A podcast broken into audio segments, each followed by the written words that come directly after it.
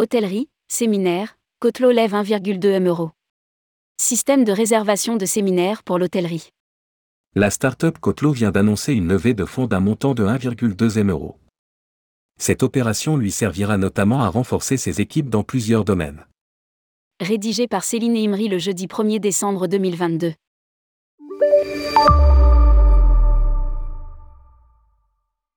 Cotel vient de lever 1,2 million d'euros. La start-up s'adresse à l'industrie hôtelière et a créé un système automatisé qui permet de réserver en ligne des séminaires, des réunions ou encore des événements depuis le site web de chaque hôtel un peu comme on réserve une chambre. La levée de fonds s'est opérée en deux volets, 163 K euros ont été levés auprès de la BPI, France Active, RDI, Incubator, la Banque Populaire et des Business Angels. Une autre opération estimée à plus de 1 M a été également réalisée auprès d'Algo Consulting Group, fondé par Tariq Fadli, ancien CTO chez Microsoft. Qui reprend à sa charge la totalité des moyens technologiques de l'entreprise pour accélérer son développement applicatif sur les prochaines années. Indique un communiqué de presse.